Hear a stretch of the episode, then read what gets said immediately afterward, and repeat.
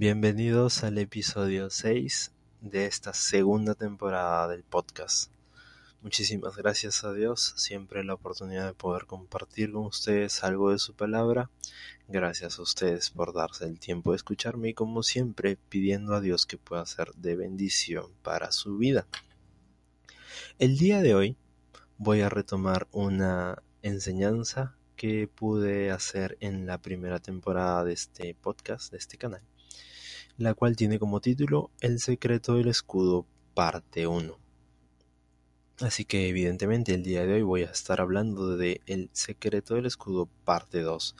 Y cabe resaltar que cada enseñanza es individual y autónoma en sí misma. Esto quiere decir que no es necesario escuchar la primera para, para entender la segunda y viceversa pero sería bueno que las escuches.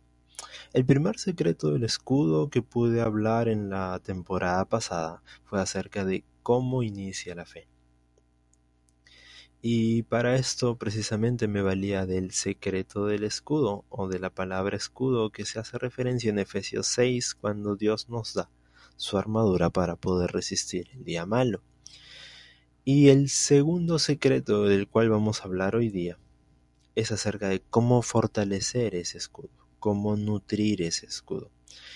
Y hablo de nutrir precisamente porque me voy a basar en la vida y muerte de uno de los reyes más famosos de Israel, que es el rey Saúl. Y dos cosas importantes. Primero voy a leer el versículo de Efesios 6, capítulo 16 en el cual nos habla de sobre todo toma el escudo de la fe con que puedes apagar los dardos de fuego del maligno. Y quiero que tomemos eh, una especial importancia en dos cosas. Primero, la palabra escudo y segundo, la palabra dardos. Y esto lo voy a llevar a la vida del rey Saúl. ¿Por qué? Pues precisamente por la forma en la que muere Saúl y por la forma en la cual David expresa su duelo acerca de Saúl.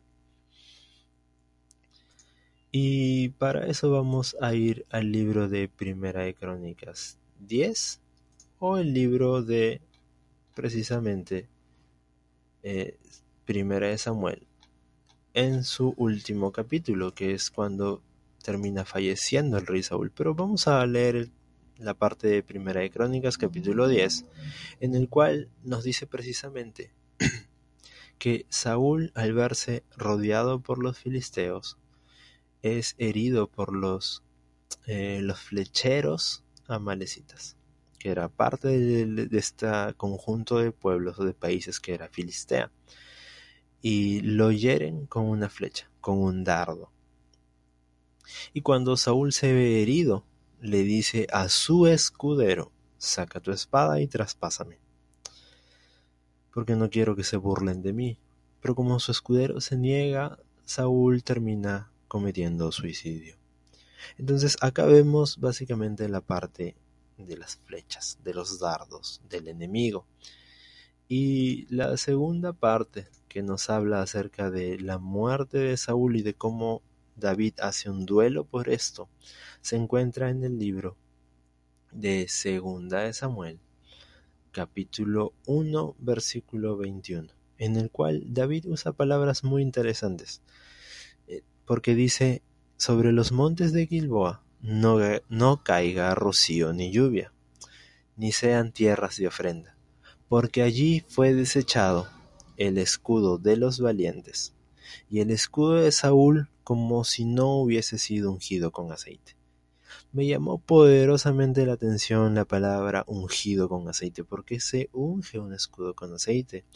Y esto se hace porque cuando ponemos aceite sobre el cuero y la madera, que eran los materiales principales de los cuales estaban hechos esos escudos,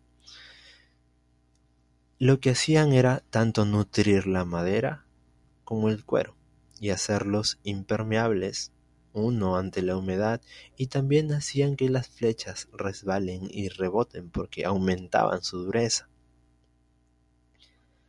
Lo interesante de esto es que a lo largo del todo el Antiguo Testamento logramos ver que la palabra aceite nos hace referencia a una parte de la presencia de Jehová. no, a toda la presencia de Jehová en la vida de la persona en la cual era ungida. Los reyes tenían la cualidad de ser ungidos con aceite cuando eran proclamados precisamente como los gobernadores de determinado país, de Israel, en este caso del pueblo de Israel. Pero, ¿qué pasaría si no nutres tu escudo con aceite? Pues evidentemente este se volvería menos resistente y no podrías eh, cubrirte de los ataques enemigos. Ahora, también el escudo era ligero, entonces tenías que aumentar su dureza. Y esto nos hace referencia a que Jesús nos dice que no necesitas una gran cantidad de fe.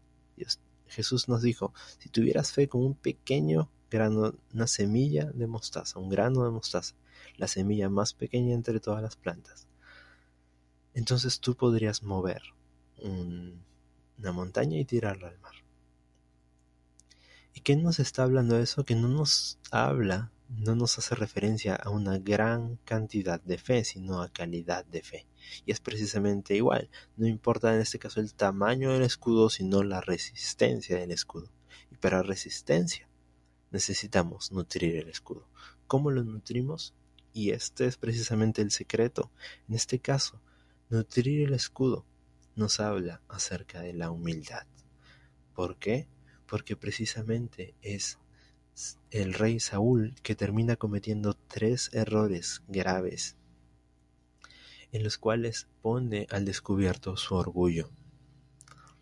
Y para eso quiero que me acompañen a lo largo de, unos pequeños versículos del Antiguo Testamento, en los cuales se me permite eh, narrar cuáles son los tres errores del rey Saúl. El primero era no confiar en Dios y en el cumplimiento de su palabra. Y esto lo podemos ver en el capítulo 10 del libro de Primera de Samuel, porque el profeta Samuel, el sacerdote y profeta Samuel, que era el representante de Dios o de Jehová en ese entonces, le dice a, a Saúl, cuando apenas había sido hecho rey, le dice, tú me vas a esperar en Gilgal y juntos vamos a ofrecer holocaustos y sacrificios. Espera allí siete días hasta que yo llegue y te enseñe lo que hace hacer. Y lo que hace Saúl es que, sí, espera los siete días, conforme al plazo. Esto lo vemos en el capítulo 13. Pero, como el pueblo desertaba, entonces Saúl se llena de orgullo y dice, tráeme los holocaustos y las ofrendas y él las ofrece. Y cuando las termina de ofrecer llega Samuel. Y esto nos dice, nos lleva, nos conlleva al segundo error, porque le dice, el segundo error habla acerca de asumir una función que no te corresponde. En la primera habíamos visto que no, el hecho de no esperar en las promesas de Dios. ¿Por qué? Porque tu orgullo te dice que ante el incumplimiento de la promesa, ante la espera de la promesa, entonces yo puedo hacer algo para que se cumpla. Y así no funciona Dios. El segundo error es asumir una función. Porque la función en este caso de, de quemar las, las ofrendas o de traer los holocaustos delante de Dios le correspondía a Samuel, que era el sacerdote, el representante de Dios. Pero en este caso las hace Saúl porque era orgulloso, porque estaba desesperado en este caso, porque el pueblo y lo apremiaba. Y él dice, voy a usar mi autoridad de rey, tráeme las ofrendas, yo lo hago. Y muchas veces nosotros asumimos una función que le corresponde a Dios y nos la atribuimos nosotros para poder solucionar un problema o algo que nos apremia. Y asumir una función que le corresponde a Dios es orgullo. El tercer error que vemos es justificación de errores. Y esto lo podemos ver en el capítulo 15 del libro de Primera de Samuel. En el capítulo 15, en el versículo 24, Saúl le dice a Samuel, Yo he pecado, pues he quebrantado el mandamiento de Dios, pero lo hice porque temía al pueblo. Y consentí la voz de ellos. El no poder reconocer un error, a pesar de que ya lo cometiste, es orgullo, porque consideras que nunca es tu culpa, que tú nunca haces mal. Y Dios es un Dios que le gusta la humildad de su pueblo. Si podemos hacer una pequeña comparación o símil con la vida de David, David era un hombre que tuvo muchos errores como rey y como padre, pero tenía una cualidad por la cual Dios lo termina resaltando y dándole uno de los apelativos más interesantes de la Biblia, que es un hombre conforme al corazón de Dios. David era humilde y apenas cometió un error, se humillaba delante de Dios. Literalmente la palabra de Dios dice que él se humillaba y le confesaba a Dios su maldad y su pecado, no le ocultaba nada, no se justificaba, sino que él asumía su culpa y se humillaba delante de Dios, y esto le valió ser llamado un hombre conforme al corazón de Dios y sobre el cual la presencia de Dios siempre estuvo a lo largo de sus días, aún en sus días más difíciles, y eso es fe, porque fe se trata acerca de poder humillarnos a pesar de, la majestad en este caso que podía tener David, o de lo que nosotros podamos hacer con nuestra fuerza, con nuestros recursos, con nuestra salud, con nuestras palabras. Dejar eso de lado y poder confiar enteramente en Dios. Y casi ya para ir cerrando esto, quiero decirles algunas cosas importantes. Saúl, vuelvo a recalcar esto, era una persona orgullosa. Lo vemos ya con estos tres errores, pero hay muchísimas más historias, en, tanto en los libros de Samuel, Reyes y Crónicas. Y creo que el corazón de Saúl era así desde el inicio, y podemos ver un poco de esto al momento en el cual Saúl le dice a David en el enfrentamiento ante Goliat, ponte mi armadura y algunos habrían pensado que esto se trataba como un tema de protección, y esto no es así. Porque sucedía que si David hubiese ganado la batalla o el enfrentamiento ante Goliat usando alguna parte de la armadura de Saúl, entonces el triunfo hubiese sido para Saúl y el orgullo de Saúl hubiese aumentado mucho más. Pero David desecha toda la armadura de Saúl y dice que él va en el nombre de Dios, de Jehová de los ejércitos. La gran diferencia, uno buscando reconocimiento y fama, pero el otro buscando la presencia de. Dato interesante, el orgullo no da lugar para la fe, porque en vez de creer en lo que Dios puede hacer, crees en tus fuerzas. En vez de creer en la promesa de Dios, tratas de cumplir esa promesa de prosperidad para tu vida. Y déjame decirte algo, nuestro poder obstruye el poder de Dios. Lo que nosotros podemos hacer, lo que nosotros podemos decir, lo que nosotros podemos obrar en nuestras fuerzas y con nuestros recursos limitados, obstruye el poder de Dios porque muestro lo que yo puedo hacer y no lo que Dios puede hacer. Saúl quiso que su escudero lo mate. Aquel que tenía la obligación de protegerlo, de llevar su escudo. Saúl le dice, mátame. ¿Y acaso Dios no lo hubiese salvado si él se hubiese humillado? Pero él no. Él decidió ver sus circunstancias, estaba herido, estaba rodeado, y dijo, mátame. Cuando Dios pudo haberle dado otra oportunidad si él se humillaba. Pudo haber hecho algo maravilloso porque vemos en muchas partes de, de las guerras que tuvo el pueblo de Israel que Dios mismo, Jehová mismo descendía y peleaba por ellos. Pero Saúl no. Saúl prefirió morir en su orgullo. ¿Quién hiere a Saúl? A Saúl lo hieren, esa, ese dardo termina siendo producto de una desobediencia, porque lo terminan disparando a malecitas. Y la orden que se le había dado a Saúl era destruye a todos los amalecitas. Pero Saúl no hizo eso.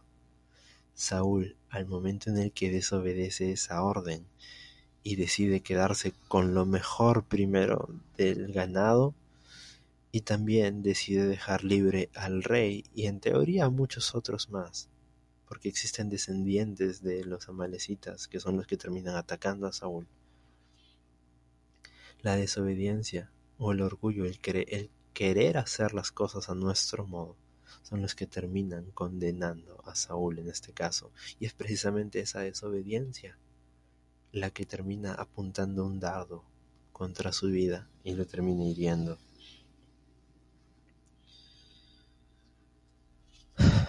A manera de conclusión, voy a decir dos cosas. La primera, en el libro de Salmos, capítulo 138, versículo 6. Jehová es excelso y atiende al humilde, mas al altivo lo mira de lejos, al orgulloso lo mira de lejos. Y si bien es cierto, la unción que está representada por el aceite representa la presencia de Dios, también tiene que ver con humildad, de reconocer que ya no puedes hacer las cosas tú, sino la presencia de Dios que habita en ti. Pero si eres orgulloso, la presencia de Dios se aleja de ti. Y precisamente dice esto, mira de lejos al altivo. Si alguien está lejos de una persona orgullosa, quiere decir que hay una, diferencia, hay una separación, hay una distancia. Y Dios quiere estar a tu costado, Dios quiere estar a tu lado. Pero necesitas ser humilde, porque Jehová atiende al humilde. Si tú eres altivo, estás lejos. Ser humilde nutre tu fe. ¿Por qué? Porque no depende de lo que tú puedes hacer, depende de el poder de Dios.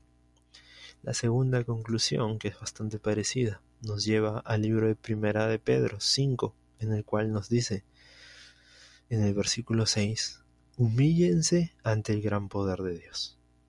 No te dice exáltate en tu poder, te dice humíllate ante el gran poder de Dios, y a su debido tiempo Él los levantará. El versículo 7 dice pongan todas sus preocupaciones y ansiedades en las manos de Dios, porque Él cuida de ustedes. Cuando tienes alguna preocupación, alguna ansiedad, no te pongas a revisar qué tienes para resolverla, sino arrójala en el poder de Dios, porque Él cuida de ti. Si tú te humillas delante de Dios, Él te exalta con su poder.